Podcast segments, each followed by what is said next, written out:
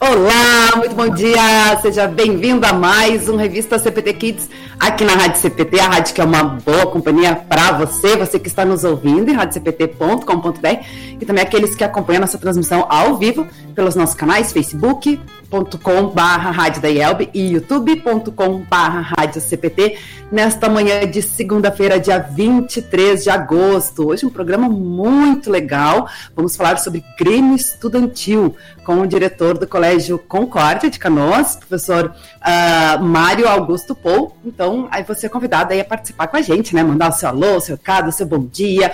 Se você já participou de Grêmio Estudantil ou participa, né? Podemos ter alunos aí acompanhando a nossa programação também. Comente com a gente, interage através dos nossos canais, Face, YouTube e também no nosso CPT Zap no 5133322111. Programa de segunda sempre com as nossas meninas super poderosas, também a Cíntia e a Elisa, diretamente de Canoas. Bom dia, gurias! Bom dia, bom dia! Tô com uma carinha assim, ó, de cansada, de um final de semana cheio de atividades, coisa normal para quem está envolvido com atividades da igreja, então não vou nem dizer que foi cansativo, que quando a gente tem final de, final de semana cheio de atividades bacanas, né? E então a gente começa a semana também bem. Um bom dia para todos vocês. Hoje meio cinzento aqui, tô até com um brilho, um brinco aqui, ó, bem coloridinho assim, ó, para imitar o sol, porque hoje o sol não deu as carinhas aqui ainda não. Mas ele, com certeza o nosso dia vai ser maravilhoso. Vamos falar com um assunto bem bacana aí com o diretor da Cintia aí, né, Cintia? Hoje ela tá assim, ó, toda toda, porque é o diretor que tá aí, ó. Vamos lá. Eu ia fazer esse comentário, até você falou aí que botou os brincos coloridos, as unhas também, que eu percebi ali, e a Cíntia também, toda lá, né, com as florzinhas também, pra, pra, já que o sol não apareceu, né, Cíntia, as florzinhas amarelas aí dá essa, essa visão aí, né, de, de alegria também para nós, né. Bom dia, gente linda, povo lindo de Deus. Sim, estou com minhas florzinhas aqui, mudei de lugar. Sim, estou bonitinha hoje, né? Apresentável, hoje que o chefe está por aí. Mas sejam muito bem-vindos à nossa Rádio Cristo para Todos. A Elisa, eu estou liberada, tá, Elisa? Eu não estou tão envolvida assim nas questões da igreja, porque eu brinquei que agora eu quero ser luterana de banco. Sabe os luteranos de banco que vão lá na igreja, fazem a sua oração, fazem tudo certinho? Eu já trabalhei demais, né, gente? Ó, muitas dessas ruguinhas aqui estão lá da diretoria, lá das questões da igreja. Então, agora eu, eu me dei ao luxo, já conversei com meu pastor, me dei ao luxo de, ó, pastor, deixa eu quietinho um pouquinho, daqui a pouco eu volto aí para as minhas atividades mais, mais enlouquecidas, né, Elisa? deixa para as meninas mais novas agora. Mas muito bom dia, uma semana abençoada, um tempo louco para os nossos ouvintes aí do norte, né? Norte, Nordeste. Gente, aqui o bagulho é doido, entendeu? Nós temos um dia com 33 graus, outro dia com 3 graus. É, não é fácil sobreviver a este canto do Brasil. Mas enfim, bora lá, né, gurias? Uh, uma semana abençoada, um dia incrível. E vamos ter uma aula muito legal hoje. Hoje é aula. É dia de aprender o que é Grêmio Estudantil. Será que nossos ouvintes já participaram de Grêmio Estudantil, gente? Será? É, tinha em muitas escolas, alguns anos atrás, tinham em várias escolas, né? Eu confesso que eu nunca participei, tá? Grêmio Estudantil não, eu era sempre líder de turma, não sei porquê, né, Gurias? não sei porquê, mas Grêmio Estudantil não participei. Mas vamos conhecer aí o que, que é esse Grêmio, como é que, que o que, que acontece né, nas escolas. Sejam bem-vindos à nossa rádio hoje. Que bacana, que bacana. É verdade, né? A gente vai conhecer um pouquinho mais, afinal de contas, a gente. É, claro, todas as escolas geralmente têm, né? Mas umas um, um pouco mais ativas, outras não. E por que, que hoje a gente vai conversar com o, o diretor do Colégio Concórdia? Porque ele reativou o Grêmio recentemente. E por isso a gente vai ter bastante coisa aí para conhecer e para compartilhar. Mas antes de fazer essa saudação aí com o nosso convidado de hoje, vamos lembrar os nossos apoiadores culturais que ajudam a levar todos os dias a nossa programação para todos os lugares do Brasil e do mundo. Editora Concórdia, a 98 anos publicando a palavra que permanece.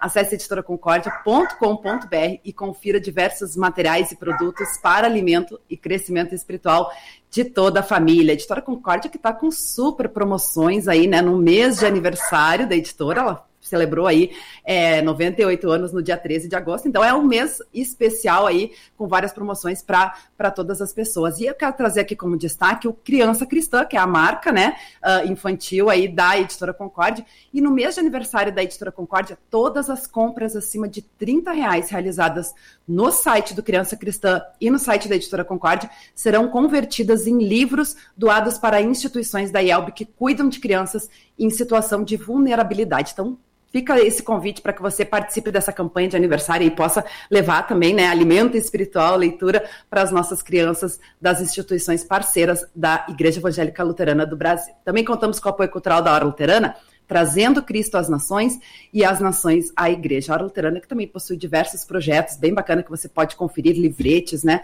lá no site oraluterana.org.br. E aqui eu quero trazer como destaque o projeto Estou Preso da Hora Luterana, que leva a verdadeira liberdade para os encarcerados. Ao ofertar para esse projeto, você está ajudando na produção, impressão e no envio de livretes de aconselhamento cristão produzidos especialmente para os encarcerados. Além disso, cursos bíblicos por correspondência também são oferecidos gratuitamente. Você pode conhecer esse projeto acessando oraluterana.org.br barra projeto barra estou preso. Fica a dica aí para que você participe desse projeto, oferte e ore pelo projeto Estou Preso da Hora Luterana. Muito bem, 10 horas 37 minutos, várias pessoas já participando com a gente. Daqui a pouquinho a gente vai fazer a saudação com a nossa audiência, mas vamos fazer a saudação ao nosso convidado hoje, né, o diretor do Colégio Concórdia, Mário Augusto Pou. Bom dia, bem-vindo à Rádio CPT.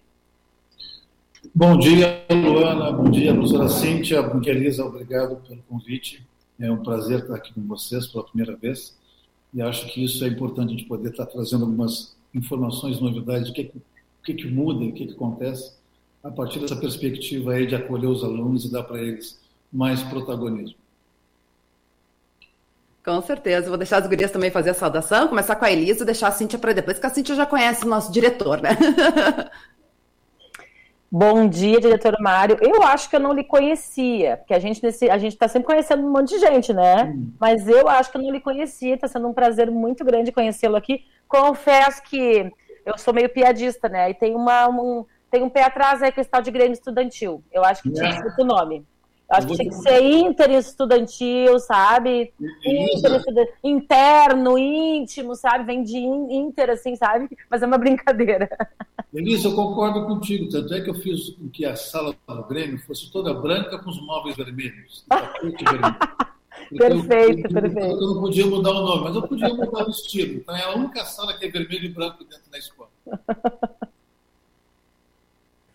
Bom dia, diretor Mário, seja muito bem-vindo, obrigada por aceitar o convite. E é verdade, tá, Elisa? Eu questionei, eu passei pela sala do Grêmio Estudantil e disse, ué, gente, mas é vermelha e, e branca, não entendi por que, que é dessas cores, né? Aí a presidente do Grêmio Estudantil, né, nem vou dizer quem é, olhou, porque o diretor quis assim, tem que ser assim, né? Não, não, não, não, não, só um pouquinho, tu não vai me dizer que a presidente do Grêmio Estudantil é quem eu estou pensando. Não, não, não, não, não, fruta não cai longe do pé. Não, eu... Eu costumo, eu, eu, eu disse para os meus colegas lá, gurias, tá? E diretor, eu disse para os meus colegas do corpo docente lá, meus professores queridos, começou a dinastia Sperbe. Como se não bastasse a presidente ser a Júlia, quem é o vice, gurias? O Nicolas. Pobre diretor. Ele não sabe onde ele está se metendo. Vou fazer um adendo, tu tá bem feliz, diretor, porque olha que duplinha boa para encarar as coisas e fazer com amor e carinho, viu? Ah, agora, agora, agora mereço chocolate, né, Cíntia? Que, que bacana. E ainda mais, né, os filhos da Cíntia aí na, na direção também da, do Grêmio Estudantil, a Cíntia como professora e poder uh, também tá, é, uh, ajudando nesse sentido, né, Cíntia? Porque vai ter esse, esse conhecimento. Você comentou que já participou de Grêmio Estudantil quando, na, na sua época? É, na verdade eu não lembro se tinha Grêmio Estudantil, me corrija aí, Elisa. Na época lá no, no Cristo, no Concórdia, quando eu entrei e fiz o ensino médio, que era magistério, eu lembro que ainda tinha, assim, mas lá no Cristo eu não lembro, mas eu sempre fui muito envolvida nas questões de liderança de turma, né? A pessoa falava pelos cotovelos, a pessoa tinha as ideias, então, ah, quem é líder? A Cíntia, põe a Cíntia, põe a Cíntia. Nisso, sim. E, e foi mais ou menos assim com os meus filhos também, né? Eles são, a Elisa, né, conhece desde de bem pequenos, né? Agora o Nicolas cresceu, só a Júlia que não, igual a mãe dela, né? Mas, é, enfim, eles também foi mais ou menos assim. Eles começaram a questionar o diretor, perguntar ah, quando é que nós vamos ter um Grêmio e tal. E o diretor assim, ah, podemos pensar nisso e tal. E aí os dois já estão envolvidos e estão envolvidos. Envolvidos. Eu brinquei com o diretor, olha só.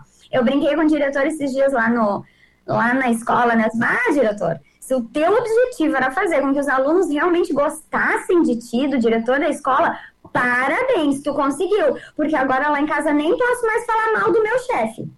Ai de mim falar mal do meu chefe lá em casa. A casa cai. Meus dois filhos caem de pau em cima de mim, entendeu?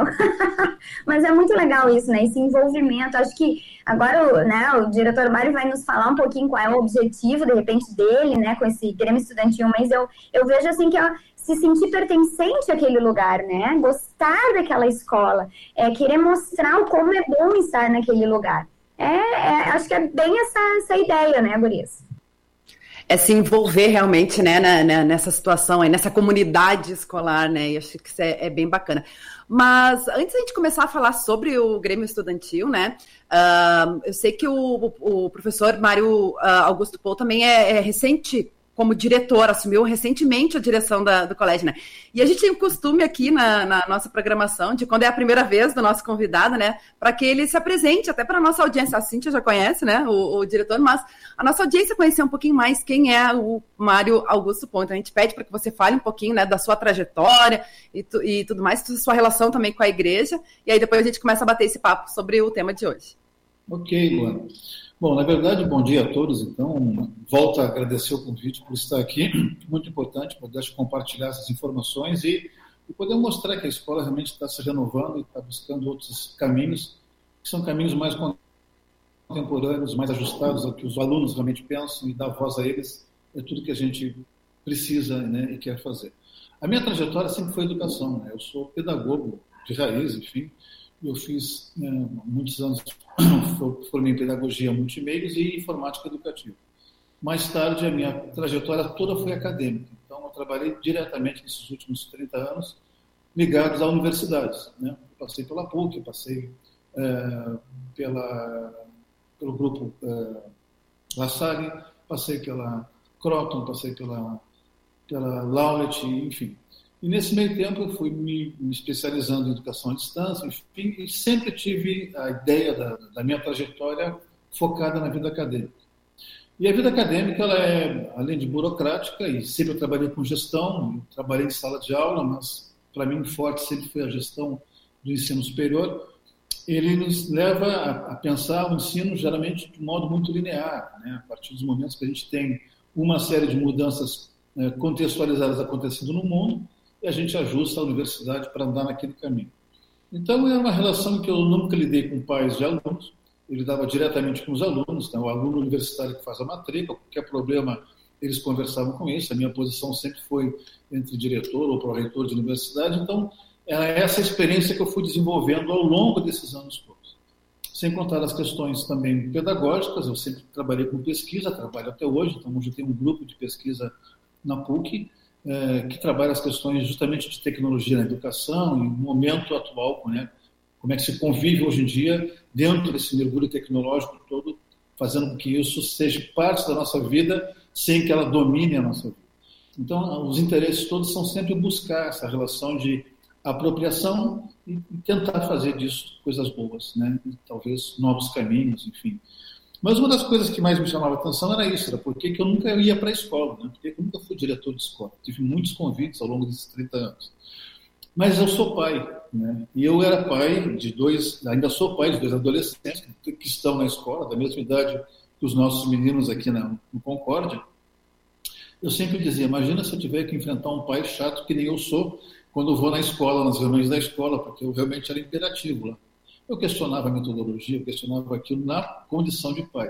Isso eu jamais na vida vou querer encontrar um pai que nem eu, entrando na minha sala e fazendo esse monte de exigência que eu faço e sendo chato do jeito que eu sou, eu digo, não quero isso para mim, vou continuar no ensino superior.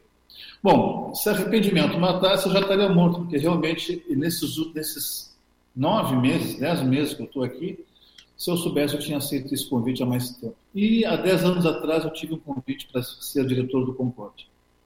E na época eu não vim e fui para um outro projeto universitário. Só que isso mudou muito a minha vida, em vários sentidos. Né? Primeiro, porque é uma ruptura uh, dentro da minha, da minha profissão, da minha carreira, porque era a parte que faltava, entender ensino fundamental e médio, que era uma caminhada que até então sempre eu teorizei em todos os trabalhos acadêmicos, em artigos, em, na preparação, quando você é professor da pedagogia, tu forma professores falando sobre alunos, tu fala, forma professores vivenciando as coisas de alunos, mas é uma base teórica muito forte e a base prática quase que inexistente no meu caso. E eu vim para cá para entender que eu seria o diretor da escola, e essa posição de diretor, para mim até então era muito simples, era gestão. E eu imaginei que, no primeiro momento, eh, toda a experiência que eu passei dentro da vida acadêmica, da vida universitária, que ela seria aproveitada aqui nessa situação. Realmente tem sido, acho que a parte mais pura da administração em si, da gestão, poder entender o funcionamento da escola, organizar esses processos operacionais, esses POPs todos, enfim, isso foi a parte mais fácil até quando eu cheguei aqui no ano passado. A primeira coisa foi entender como é que a escola estava organizada e a partir daí então começar a reorganizar ela, trazê-la para um, um, outro sentido. Eu quando cheguei achei o Colégio Concórdia muito parado, né? Achei o colégio muito independente da pandemia, né? A gente sabe, claro que foi uma situação até não vou dizer traumática, porque não é isso, mas eu fiquei bem chocado, assim, porque eu cheguei aqui tinha seis funcionários. A maior parte toda a escola estava online. Né? Eu cheguei em novembro do ano passado, em plena pandemia, um momento alto da pandemia, com muitas mortes, enfim tal. Então, todo mundo tomando o máximo de cuidados possíveis, todos os alunos em casa, os professores em casa, grande parte dos funcionários em casa, e havia seis plantonistas aqui. Então, eu assumo uma, uma escola sem, sem ter alunos, eu não vi os alunos. Né? E disse, poxa vida, é, esse gostinho da realidade, esse movimento, esse barulho, o som, como é que acontece isso? A única memória que eu tinha era da escola, dos meus filhos, quando eu ia buscá-los na escola, levar para a escola, que eu via aquele movimento de alunos.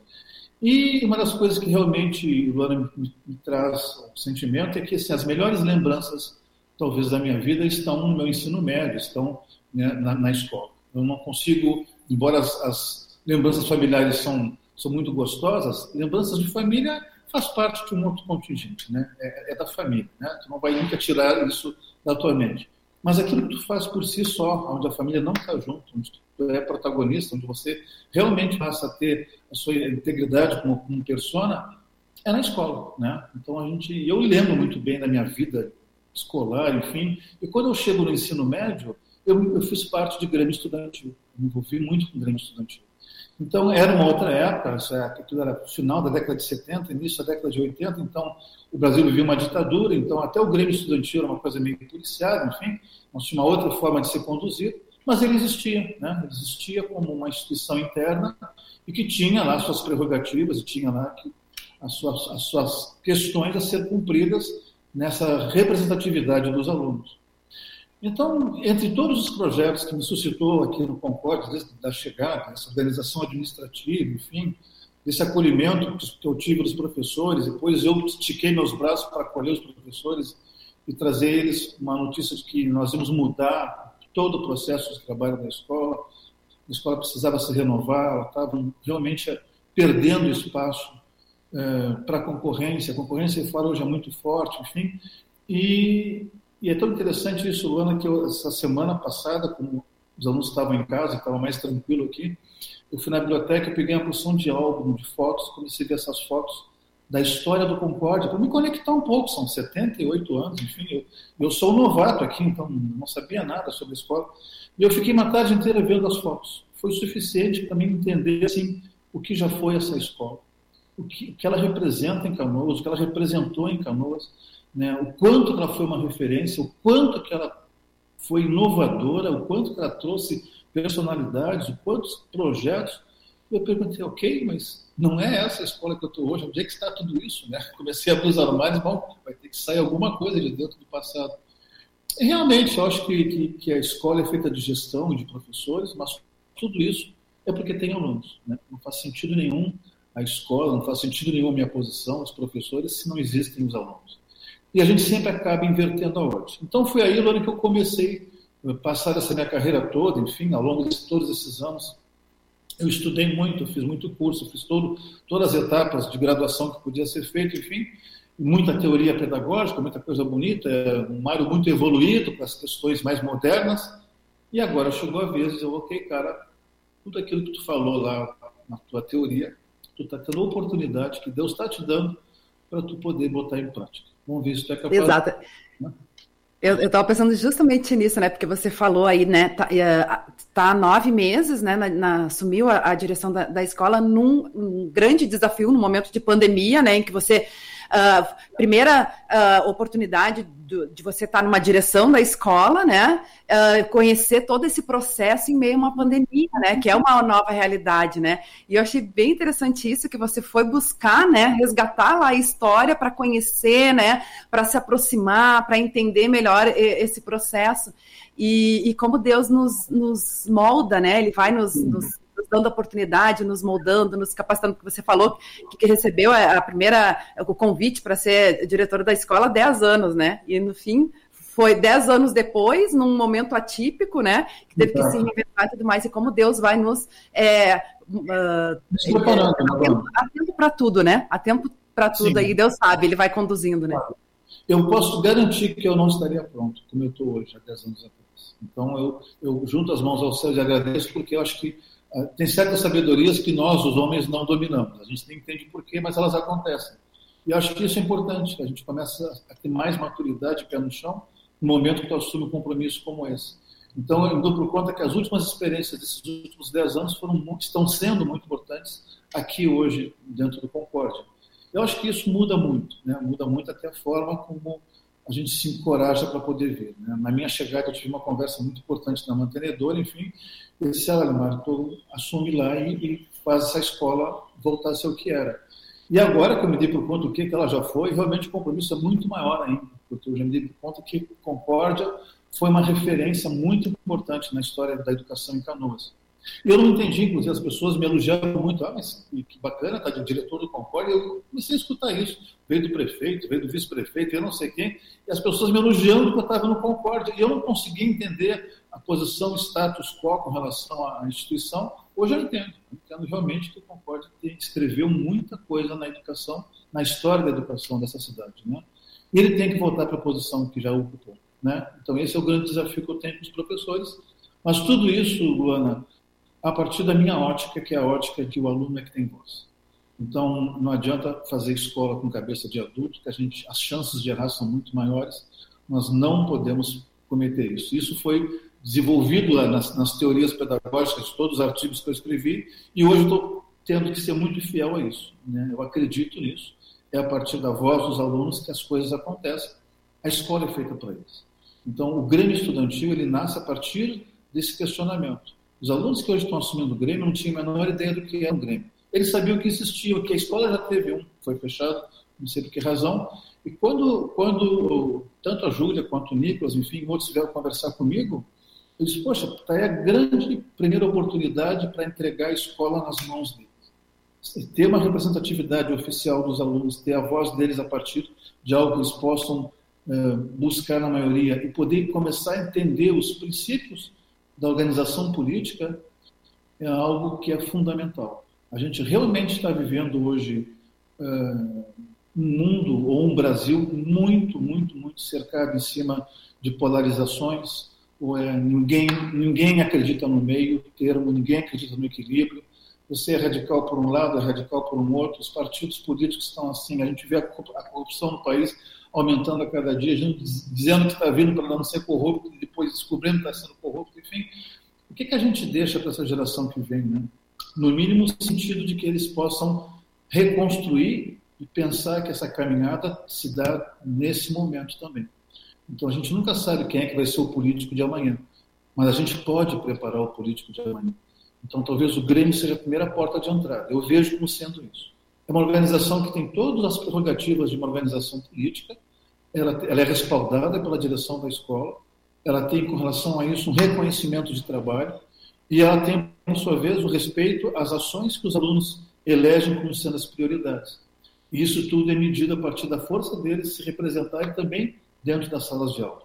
Então, é, não tem nada mais democrático do que isso, né? não tem nada mais é, harmônico do que isso. Né? Buscar o coletivo para do coletivo poder fazer ações que também vão servir ao coletivo. E essa representatividade é construída. Né? Então, a gente está trazendo isso.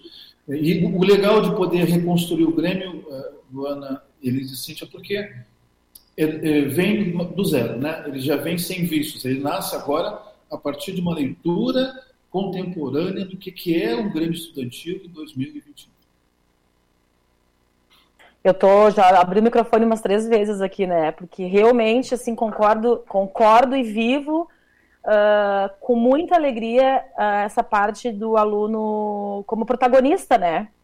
Sem que a gente tenha medo de perder a autoridade, digamos assim, né? que a autoridade, autoritarismo, eh, aí a gente vem, entra em outras discussões, né?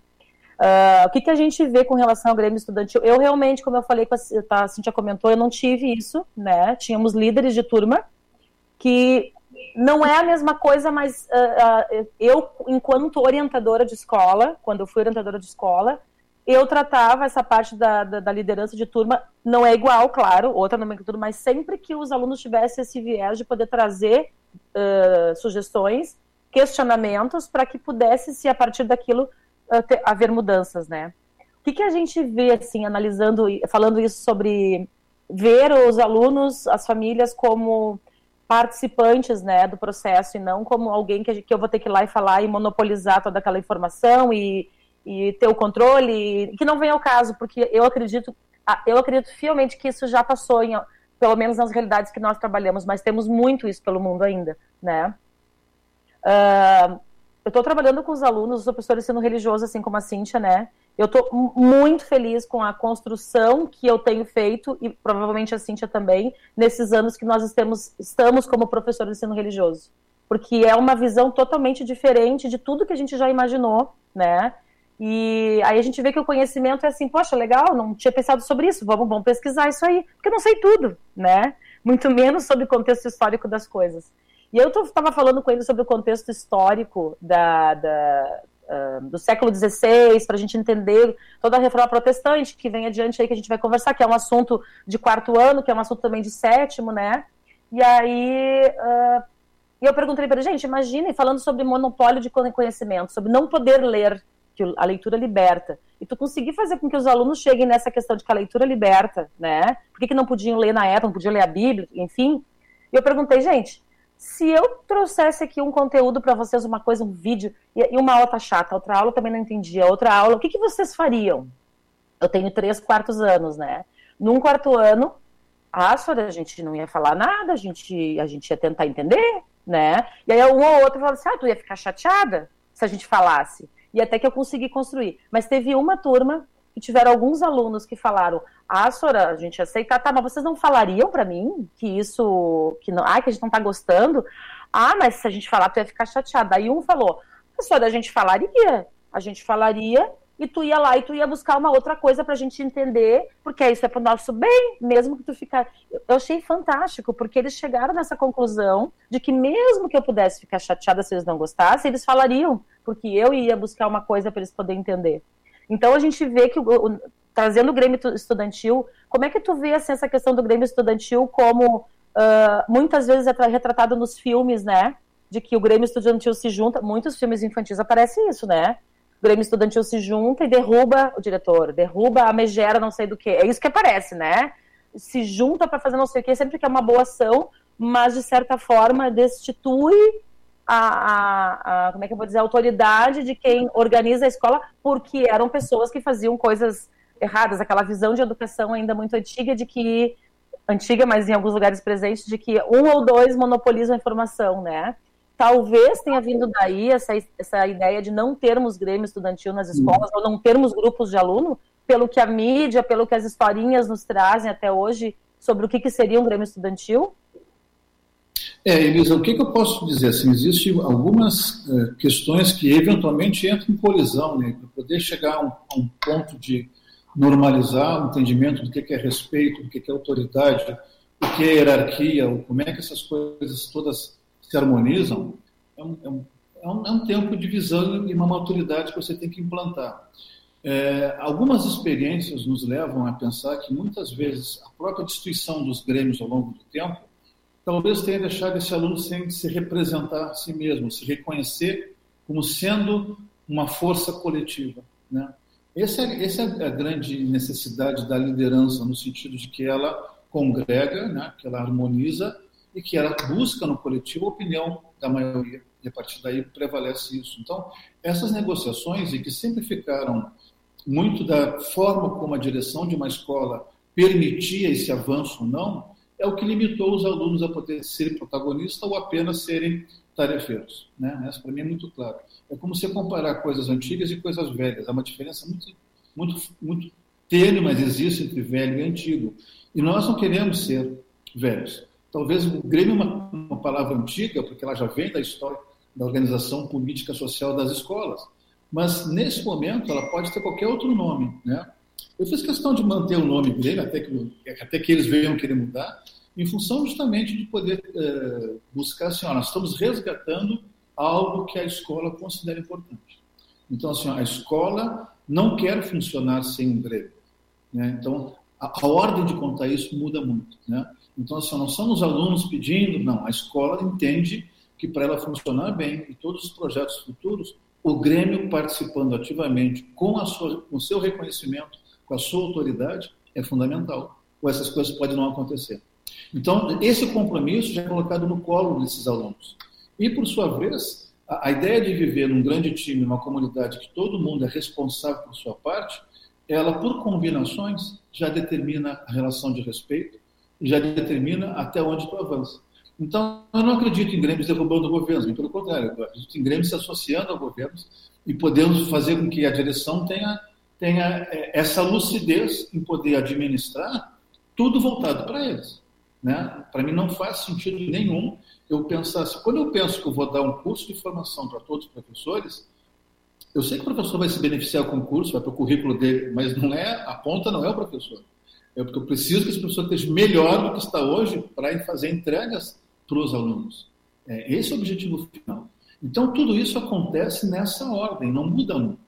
Então, as escolas sempre foram muito autoritárias. Até hoje, tem escolas que eu posso fazer e poderia escrever é, em artigo científico e assinar como doutor, que eu vejo escolas como modelo, até porque meus filhos passaram por boas escolas e talvez eu não tenha aprovado nenhuma delas o regime de administração que é estabelecido. Talvez hoje eu consiga fazer algo diferente aqui, porque eu sei como é que eu não gostaria de ser. Então, as escolas que têm que dar voz, que têm que ter, de alguma forma, a, a, posição de poder ter essas suas combinações com os alunos, onde também ela tem um processo muito claro de autoridade, isso fica claro na relação de respeito.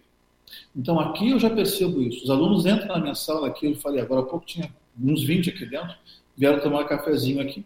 Tem uma garrafa térmica que eu não tomo, eles tomam a garrafa inteira. Isso muda alguma coisa? Eles entram aqui, olha, diretor, estava combinando nesse momento aqui, quarta-feira, uma turma quer almoçar comigo, eles não sabiam nem que comida fazer. Agora decidiram que eles querem fazer massa com guisado, porque eles todos comem massa com guisado. Então tá bom. Então, quarta-feira, nós vamos para a cozinha para fazer massa com guisado. Isso faz parte de, um, de uma identidade que é uma identidade de aproximação, porque, ok, eu sei que vai ter já a segunda turma que já está fazendo, já marcando uma data para almoçar também. Ou seja, eu vou almoçar com todos aqui. E que bom, né? Que bom. Isso cria um outro ambiente em que o respeito não muda. Agora mesmo mandei um WhatsApp para um aluno que faltou, dizendo que eu fiquei bem decepcionado com ele, porque eu não admito que faltem aulas, se a aula é presencial. Isso não é legal. Ele faltou a semana inteira porque todo mundo foi dispensado, mas hoje era dia dele estar aqui e ele não veio. Né? E isso não muda meu amor por eles. A minha, a minha firmeza como gestor vai continuar sendo. Né? Esses dias também houve uma organização, a presidente do Grêmio fez uma organização para tirar fotos, enfim tal, e ela não pôde vir porque estava com problema, mas não me avisou de manhã. Eu fui muito duro com ela, no fim da manhã mandei um WhatsApp, olha, eu realmente não gostei. Acho que poderia ter me avisado de manhã para poder reorganizar ou assumir essa posição. E não muda nada na nossa relação. Assim como eles me cobram também. Então a gente começa a entender que não é a idade, que não é a questão. A maturidade se constrói a partir da convivência geracional. Eu amadureço e aprendo muito com eles, muito a cada dia. Por isso que eu estou sempre no parque, em sala de aula, enfim, porque eu estou me dando conta que tem muita coisa que talvez agora as minhas teorias comecem a fazer sentido. Que até então podiam ter colocado dentro da gaveta. Então, se, se faz sentido a partir de agora, eu quero viver isso com os alunos, sim. Quero que os professores vivam isso com os alunos, sim. Né? A gente já está entendendo a mecânica de como é que a gente traz as turmas para o nosso lado e, ao mesmo tempo, o desejo deles de poderem ser protagonistas, de terem ideias. Todas as ideias que vêm pela frente do Concórdia, assim como o Grêmio e outras, outros pequenos grupos que estão se formando aqui, vêm a partir do desejo dos alunos. E eu entrego a responsabilidade para eles. Né? Agora mesmo passei por um grupo que eu estava aqui, um grupo de RPG que eu montei. Esse grupo é, foi o primeiro grupo que montou. A RPG é uma partida de jogo, é um jogo de roleplay game que acontece aqui no Concórdia na quinta-feira à tarde. E houve uma situação séria aqui e um dos meninos desse grupo quase foi expulso da escola, estava endurecendo com ele, enfim. Acabou que eu consegui uma pena alternativa pelo que ele fez, que foi muito grave, e eu tirei ele do grupo. Eu disse, olha, não vai jogar mais até o final desse ano, até que no final do ano tu prove que tu tenha mudado, e a partir daí, então, a gente vai voltar a falar. Até porque o grupo ficou muito chateado com o que tu fez. Bom, só que o grupo não quis se reunir mais. Já se passaram quatro semanas, eles não voltaram para a reunião, e eu entendi que aí havia um, uma certa relação de, de, afeto, talvez, né, de convivência com o menino, bom, já que ele não vai participar, a gente não vai. Eu fui lá agora no pátio, chamei todos e passei o pix. Olha, eu estou bem triste com vocês, assim, porque eu acho que vocês estão aprendendo de uma forma errada. Não é porque o integrante do grupo saiu que vocês vão parar de fazer uma atividade. Vocês têm que ajudar ele a reconstruir a conduta dele para ele voltar para cá. Eu quero que ele volte. Mas ele tem que voltar para cá inteiro, integralmente, sabendo o que está fazendo. E vocês têm que ajudar isso, não é não fazendo o grupo acontecer. Então a gente devolve esses desafios, assim, essa coisa do. O diretor está chateado comigo, deve ter um peso enorme, imagina, né? Não quero que eles, que eles percam o sono, mas de alguma maneira, essa é a minha posição. A minha posição é, é onde a minha liderança acontece. E eu já escutei dos alunos, já levei xingada de muitos deles. Eu disse: olha, esses dias também aconteceu isso. Pessoal, vocês voltem para aula. Já dois professores vieram aqui me deram um sermão, porque vocês ficam na minha sala e chegam atrasado lá. Ah, mas como é que o senhor vai levar um sermão de professor? Eu disse, sim. Desmancha a ideia de que o diretor é um cara que, bem pelo contrário, eu levo sermão aqui de qualquer pessoa, desde que eu saia fora daquilo que foi combinado. Por isso tem as combinações. Enfim, esse é o aspecto que a gente vê, né, de uma forma assim, de começar a abrir uma gestão e se eu não fizer essa parte acontecer com essa visão, eu fico pensando que talvez eu possa estar comprometendo o nascimento de um Grêmio mais saudável, né? Porque esse Grêmio tem que nascer em cima de bons exemplos. Então, eu sou obrigado a ser um exemplo, junto com os professores, de como é que a gente administra essa escola para que eles possam construir esse Grêmio saudável, muito saudável, daqui para frente eles entendam que política organizada dentro de uma escola é séria e as decisões que eles tomarem ficarão para todos os alunos.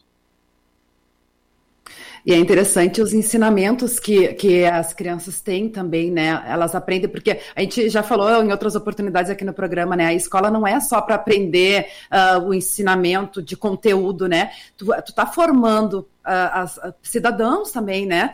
pessoas, e de certo, esse contato, esses exemplos aí que o, que o diretor trouxe, mostra exatamente isso, né? O que as crianças estão aprendendo. E aí, uh, voltando um pouquinho também, né, como essa questão de resgatar o Grêmio Estudantil, a gente vê quantas coisas a gente vai resgatando na história do que, né, na igreja também, enfim, o que foi bom e a gente vai trazendo de volta, né?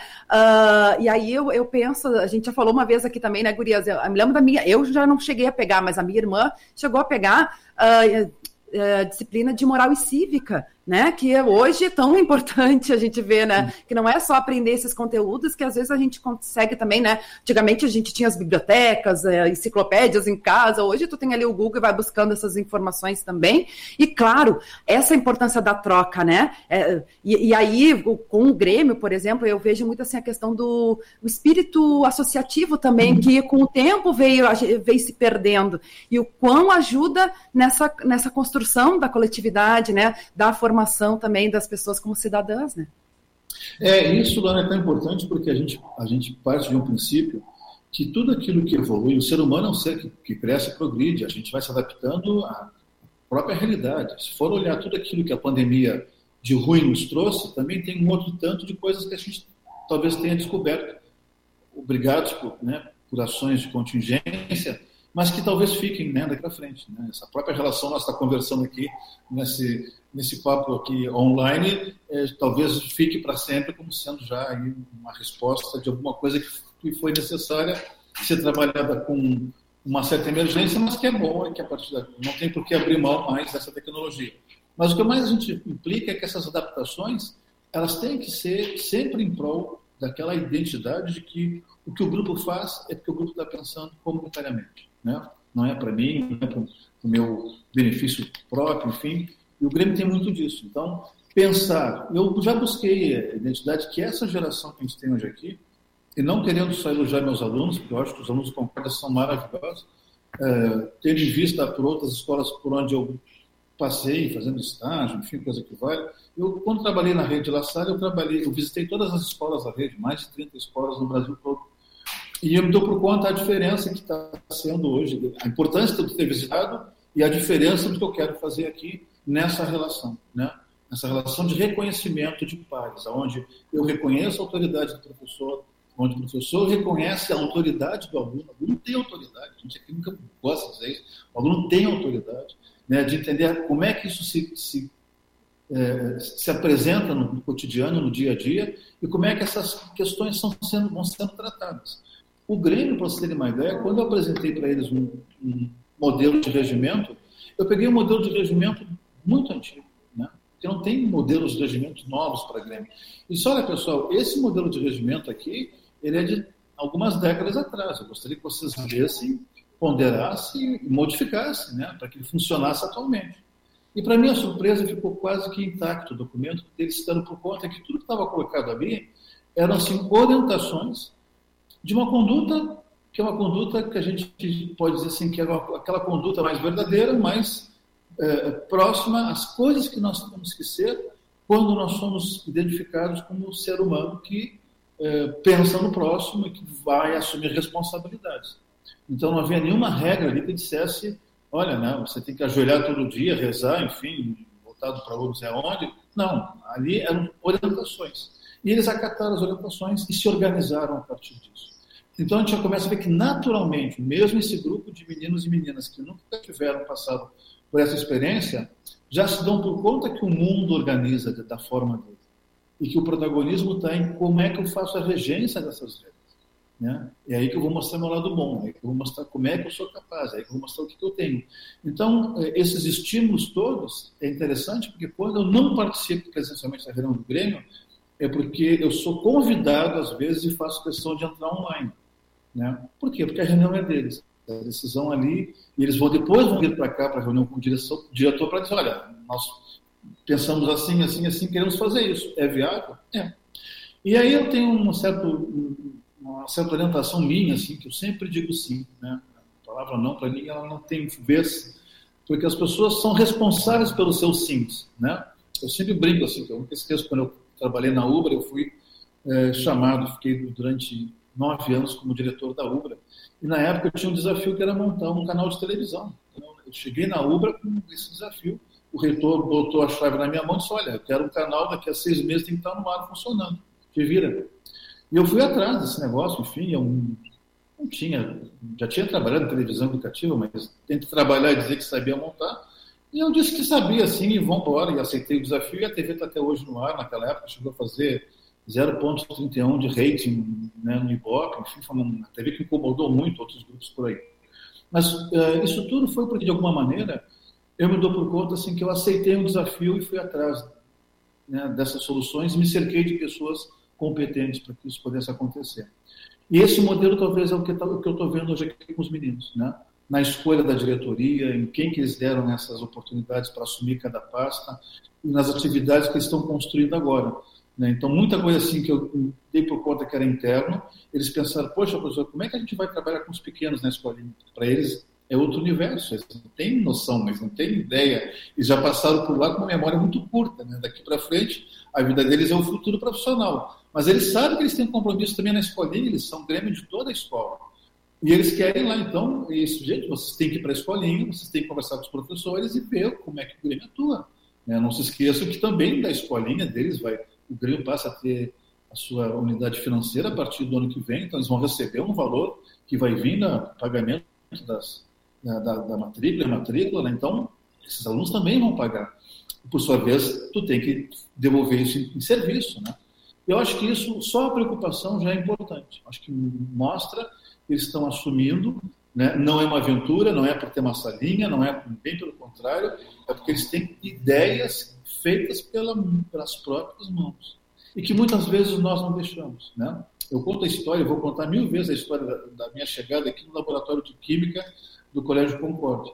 Eu cheguei no laboratório de Química e fui olhar um, laboratório vindo da Alemanha, um troço fantástico. Poucas universidades têm esse negócio, eu sei Salle não tem. Esse laboratório aqui é modelo, tá? Tem um microscópio ali que custa não sei quantos milhares de reais, enfim, tal, conectado ao computador, enfim. Né?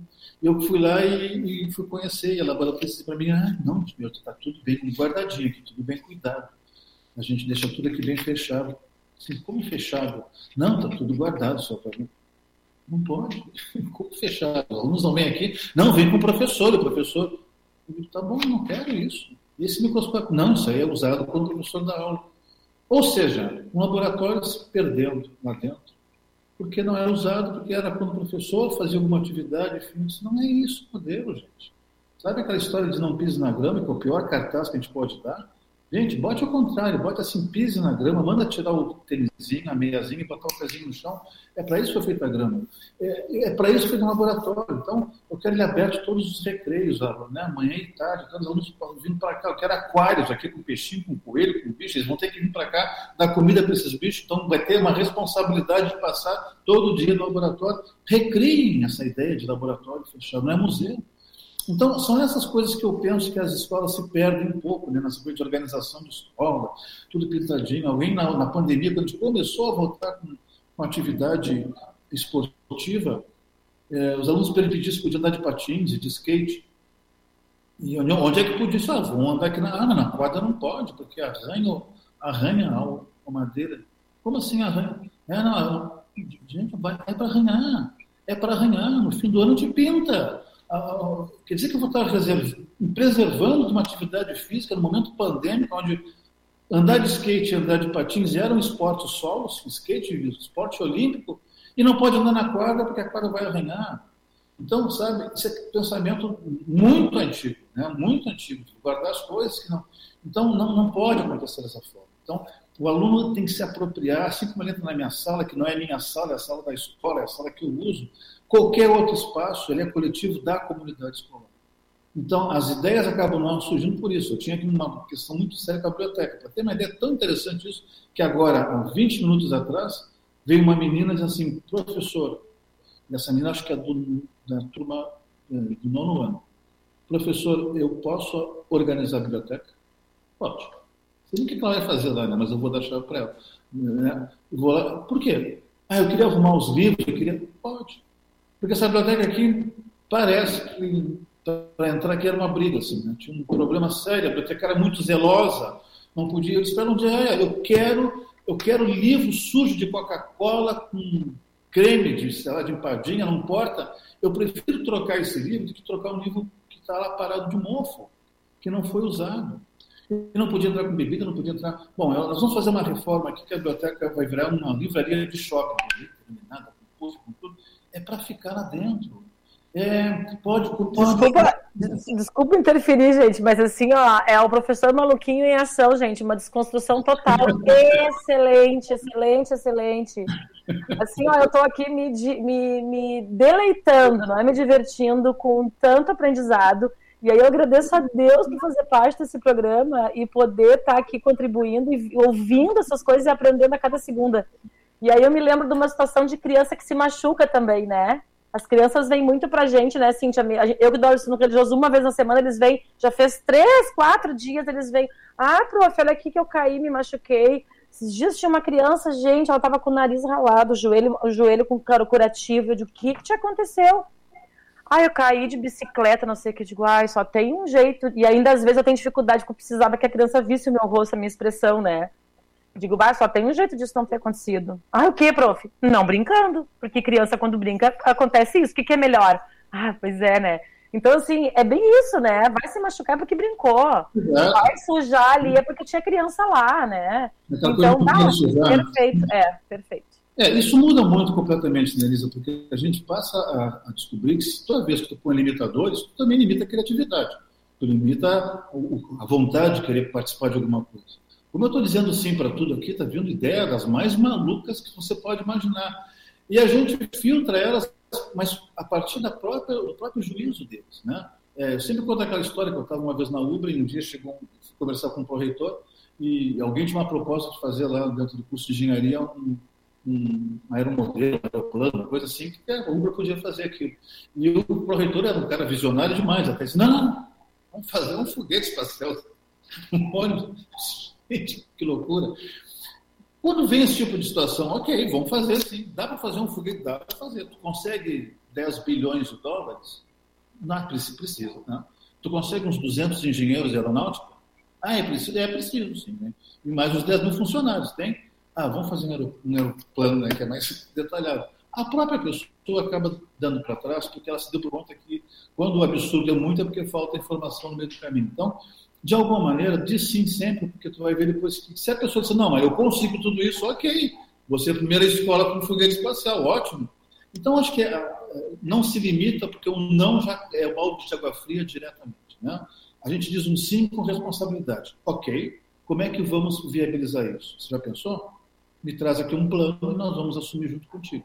Então, no momento que tu começa a fazer essas entregas e devolver, já está criando alunos voltados à questão empreendedora, já está voltando alunos voltados à questão de organização, que vão ter que parar para pensar como é que se organizam, e outras coisas mais que, naturalmente, a escola não ensina no seu conteúdo. Né? Ela ensina outras coisas. Eu sempre falo muito bem do livro desse cara aqui, que o cara diz assim, né, o que eu ensino não te ensina. Né? É, de um sujeito que ele simplesmente nunca fez uma faculdade, nunca conseguiu concluir, mas ele era um youtuber que se deu por conta que tinha muitas outras coisas que passavam no entorno dele e que eram valorizadas né, dentro do mundo business. E ele se agarrou a isso. Hoje ele tem 2 milhões de seguidores, escreveu esse livro maravilhoso, enfim, tal. Eu acho que é isso que a gente começa a buscar. Quando a gente conversa com os alunos, eu tive esses dias numa turma e perguntei para eles, na semana retrasada, eu perguntei para eles a velha pergunta, né? Vocês querem ser o quê? Né? Que profissão vocês querem ser? Cada um foi dizendo alguma coisa, tá? todo mundo tinha uma profissão. E eu voltei na semana seguinte e mudei a pergunta. Ok? E agora? O que, que vocês já podem fazer nesse momento? O que, que vocês podem contribuir nesse momento? Quem são vocês para o mundo nesse momento? E aí, abrimos o olhão. Gente, nesse momento vocês já são capazes de muita coisa. Então vocês vão tirar da gaveta e vão começar a mostrar isso para mim agora. E nós vamos pegar essas coisas e colocar aqui. Então surgiu cada ideia, bom, ao ponto que o Concórdia vai ser o primeiro colégio no Brasil que vai ter um, uma oficina de produção de joias em impressora 3D. E, e, coisas disruptivas, porque a gente sabe que as 80 profissões do futuro não foram criadas ainda, né? Nos próximos 20 anos não foram nem criadas. Então, talvez isso, o cara que faz design de joia em impressora 3D, vai ser uma oficina divertida aqui dentro, mas é um troço que foi inventado aqui dentro. E outras coisas mais que a gente vai estar podendo buscar. Mas isso, isso agrega muito a ideia viva, né, integral dessa cabeça dos alunos. E tu tem que dar espaço para isso. Então, não é colocando regras, não é? As regras estão postas, né? Ah, professor, mas tem que vir de uniforme? Eu não gosto de uniforme. Tem, tem que vir de uniforme sim. O uniforme ainda é algo imperativo na escola. Agora, tu pode mudar o uniforme. Faz um, um modelito aí. Então, a turma 81 está, nesse momento, desenhando um novo uniforme. Sei lá o que, é que vai vir, né? É, eu disse, ah, só não vira aquele shortinho muito curtinho, mas vocês podem desenhar um novo uniforme, sim. A escola vai validar e vamos mandar fazer. Pronto, essa é uma ideia. Então, essas, essa, é, dar essa, esse ímpeto que eles possam realmente mexer e mudar coisas na escola, está fazendo a diferença. Né? O poder deles cresceu muito. E não muda em nada na relação de vir tomar um café comigo. Assim como eu disse, chamei a atenção da presidente, chamei a atenção, quase expulsei um aluno, sabe? Chamei a atenção do grupo e, vai, e vou continuar sendo assim. né? E, e adoro os caras e dá beijo e abraço em todos eles. Mas quando chega no momento de me posicionar como diretor, aí o diretor liga o botão, o diretor ele funciona, desliga de novo e volta a ser mais um da equipe.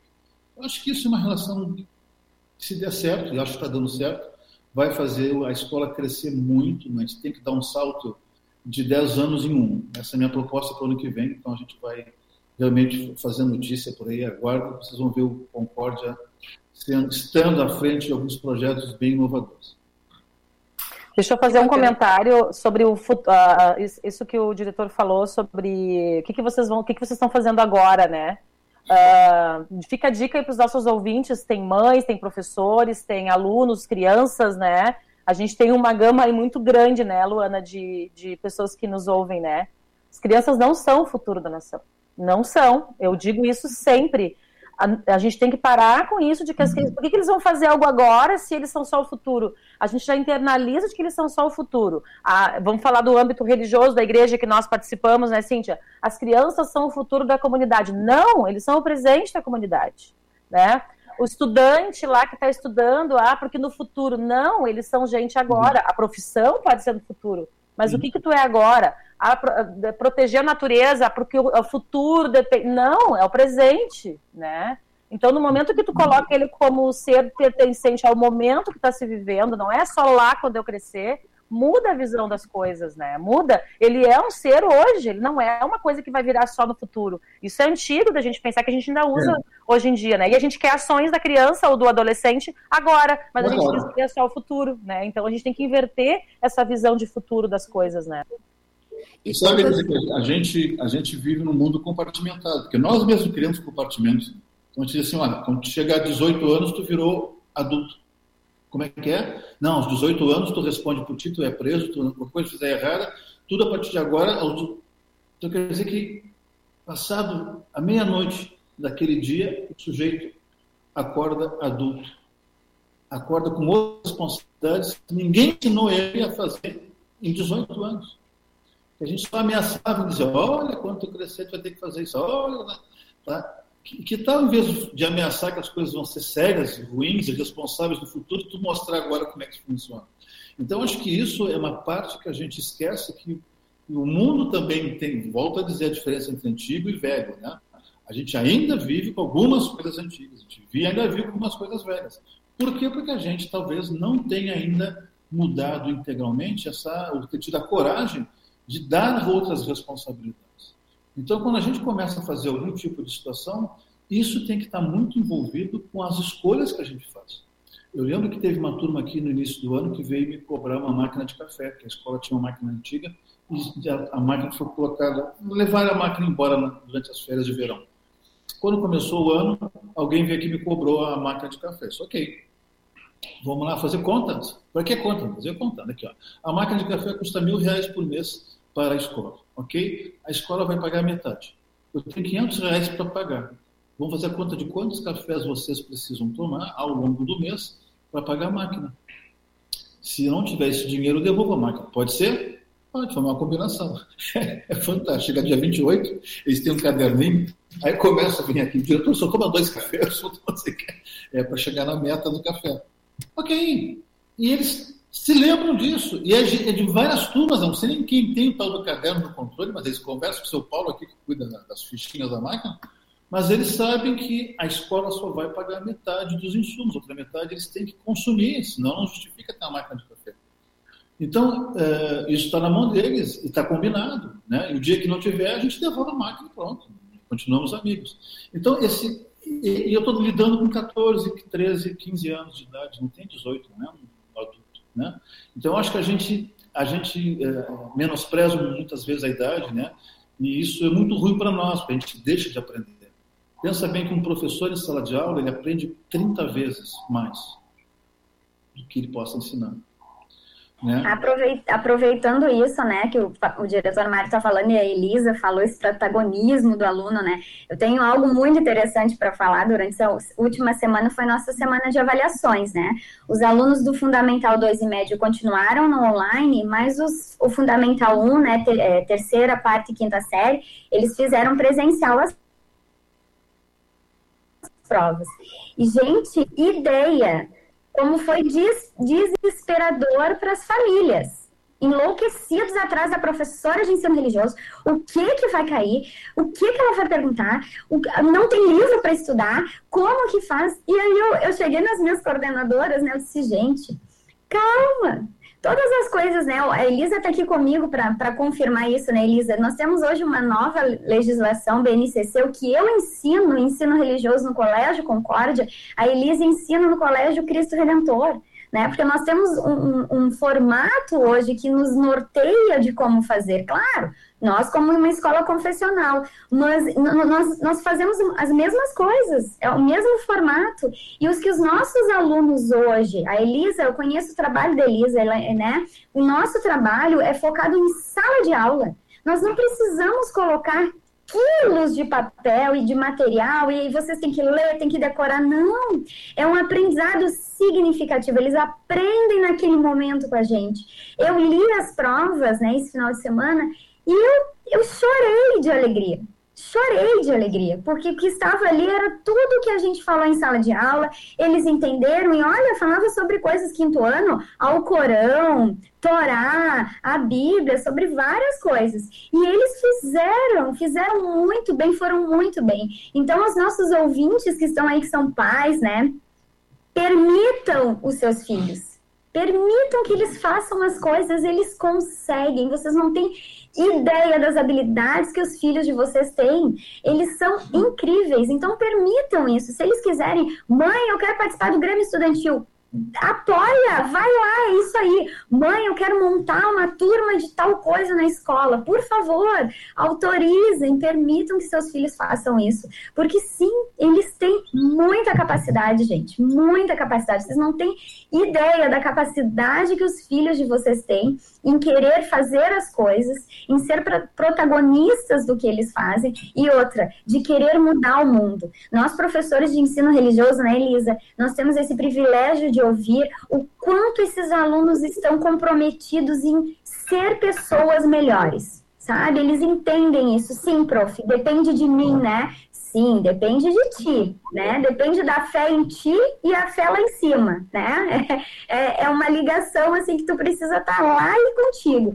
E é muito legal isso. Então, assim, ó, permitam que os seus filhos façam. Eles têm total capacidade. Errou, a gente erra. Diretor Mário, um doutor aí, já errou na vida. Eu já errei.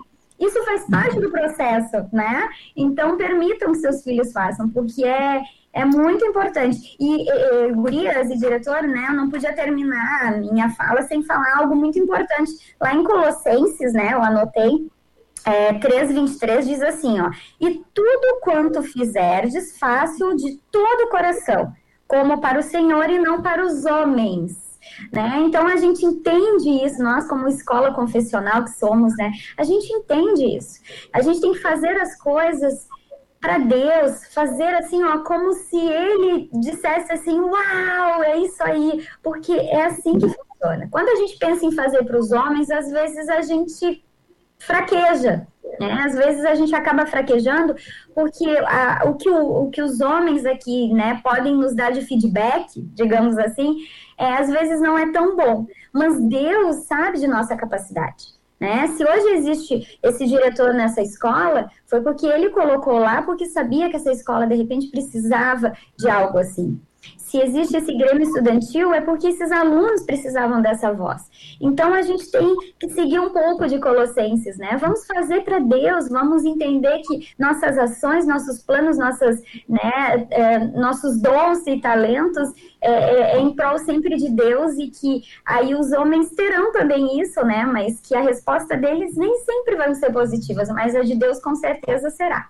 É o meu recadinho, é o meu fica a dica de hoje, tá, Lu? Tu sabe, assim, só, só para completar um pedaço que você falou ali, a questão do erro, gente, e óbvio, todos nós somos humanos e erramos o tempo inteiro. O que a gente não se dá por conta é que a gente pode aprender com o erro. Né? Então, não, não descaracterize o erro. O erro é fundamental. Aqui nessa escola, desde que eu cheguei, o erro é fundamental para o nosso aprendizado. A gente erra uma vez só. Não repete ele depois. A gente vai reconstruir. Mas a gente tem a certeza que quando tu reconstrói, tu está considerando os fatores que te levaram ao erro. Então, tu vai trabalhar isso muito bem. e vai encarar essas coisas como sendo coisas normais, enfim, isso não vai ficar trauma nenhum, bem pelo contrário. Então, trazer os alunos em cima disso é o que a escola está buscando. Inclusive, o, movimento, o maior movimento que nós vamos fazer, que eu não me atrevi a fazer ainda, porque é muito recente, nós estamos até mudando o sistema de ensino, enfim, mas o ano que vem eu vou começar a conversar com os professores, a equipe inteira e com os alunos sobre avaliação, é onde o erro tem que ser considerado. E como que a gente vai considerar o erro? Porque o erro realmente faz parte de te alavancar para outras soluções. Então a gente sempre vê o erro como uma coisa muito ruim, que tu errou, que tu não foi capaz, bem pelo contrário. Talvez em função desse erro tu possa ter recriado o grande acerto da tua vida. Né? E sem ele tu não teria chegado a isso. Então a gente tem que olhar com outro olhar isso e realmente dar espaço para que isso aconteça. Principalmente quando a gente está falando em educar e aprender, que é uma coisa conjunta. Não tem professor que diga, não, eu não aprendo nada, bem pelo contrário. É um professor é um privilegiado, ele tem 30 cabeças ensinando ele, enquanto ele é só uma para ensinar 30, né? Olha a proporção. Que bacana, que bacana. O bate-papo está muito bom, né? Mas até o nosso tempo já estourou. Tem vários recados na nossa interatividade que a gente não vai conseguir ler, né? A gente quer agradecer muito aí o carinho da nossa audiência. Mas tem dois em especial aqui que falam sobre a questão. A, Júlia tá ali, né? Colocou ali a presidente na escuta do, do Grêmio, né? E também aqui no, no YouTube a Karen Bastos também colocou adorando o tema e ainda mais com o título Grêmio Estudantil, colocou o um coraçãozinho azul ali. E uh, no Face também tem um recado bem legal ali da Beatriz Rassi, é, que o Grêmio seja uma benção no Colégio Concorde, mas antes ela falou com uma curiosidade que ela colocou, né? Os colégios militares incentivam a formação de grêmios e clubes entre os alunos. O Colégio Militar de Porto Alegre tem nove grêmios e um clube. Ela tinha colocado aí bem interessante, né? A, Beatriz Haas, que é a esposa do pastor Ronaldo Haas, pastor das, das meninas, né? Que é, foi capelão militar por muitos anos, né? Então, ela tem esse, esse conhecimento aí. Então, agradecer muito aí o carinho da nossa audiência. E mais uma vez, né, agradecer aí pelo diretor, tá aí com a gente, por ser realmente essa benção aí para a escola, diretor, e que os microfones da rádio aqui estão sempre à disposição aí para que você possa vir compartilhar, para a gente aprender também e poder compartilhar esse conhecimento aí, uh, essas iniciativas, esses projetos bem bacanas aí com a nossa audiência também, viu? Eu que agradeço, meninas, pelo espaço. Olha, fiquei fã da rádio, tá? Eu não conhecia, eu fui conhecer semana passada, quando você deu o link. Eu disse, ah, que bom, eu quero uma rádio aqui também. Então, quero dizer para vocês que já me incentivaram aqui, gostei dessa parada aqui, nós vamos continuar perpetuando essas conversas. Me convidem sempre que eu venho. Que bacana, que bacana. Gurias também, né? Agradecer aí a participação mais uma vez para vocês fazerem a despedida com o nosso convidado e com a nossa audiência. Uh, sim, ó, realmente maravilhoso nossa conversa. Que bom poder contar com, contigo, Mário, para várias questões aí. Eu, eu sou filósofo, eu gosto de filosofar. Não sou filósofo, mas gosto de filosofar. E quando a gente fala de educação, gente, meu olho brilha e a gente quer falar até meio-dia, se for o caso, né? Uh, falando sobre a confessionalidade, encerrando, encerra assim o seguinte: conf... nós trabalhamos em escola confessional, tanto eu quanto a Cíntia, estamos numa rádio cristã, né, num programa cristão. Nosso foco sempre vai ser esse, sempre vai ser Jesus como centro. Mas deixando o um recado, a confessionalidade não precisa ser ensinada na escola. Eu penso assim, a gente tem mostrado isso, né? a, ela precisa ser vivida. Uhum. A, ela, a, gente vive, a gente vive nas tomadas de decisões, nessa forma de lidar com o diferente, com as dúvidas, com os sofrimentos, com a punição, muitas vezes, sim, fez uma coisa errada, eu te perdoo, mas, né, a gente tem que rever como é que a gente vai lidar com isso. Exato. Então, ela precisa ser vivida, porque o amor de Jesus, ele vem para nos ensinar essa forma de viver, né, sempre lembrando de como Jesus nos amou, que a gente possa amar as pessoas uh, dizendo não muitas vezes, né? Porque amar também é isso. Um grande beijo para todos e muito obrigada, uh, diretor. Muito obrigado, Cíntia, Elisa. Um grande abraço. Que bacana, que bacana. E a gente agradece também o carinho da nossa audiência participando, né? Lembrando que ele fica gravado esse programa, você pode assistir depois e pode e deve compartilhar para que essa mensagem alcance mais pessoas. Também fica o convite para que você continue acompanhando a nossa programação ao vivo, né? Toda segunda, às duas horas, temos o programa Homens de Fé. O pessoal é da 3LB, da Liga de Leigos Luteranos do Brasil, e também da Hora Luterana e da Juventude Evangélica Luterana do Brasil, que hoje os meninos vão falar sobre o tema Memórias de Gratidão. Não perca, duas horas da tarde, aqui na Rádio CPT, a rádio que é uma boa companhia para você. Desejo a todos um abençoado início de semana e amanhã tem mais revista CPT, às 10h30. Eu, pastor Evandro Bint. Eu espero vocês. Até lá. Tchau, tchau.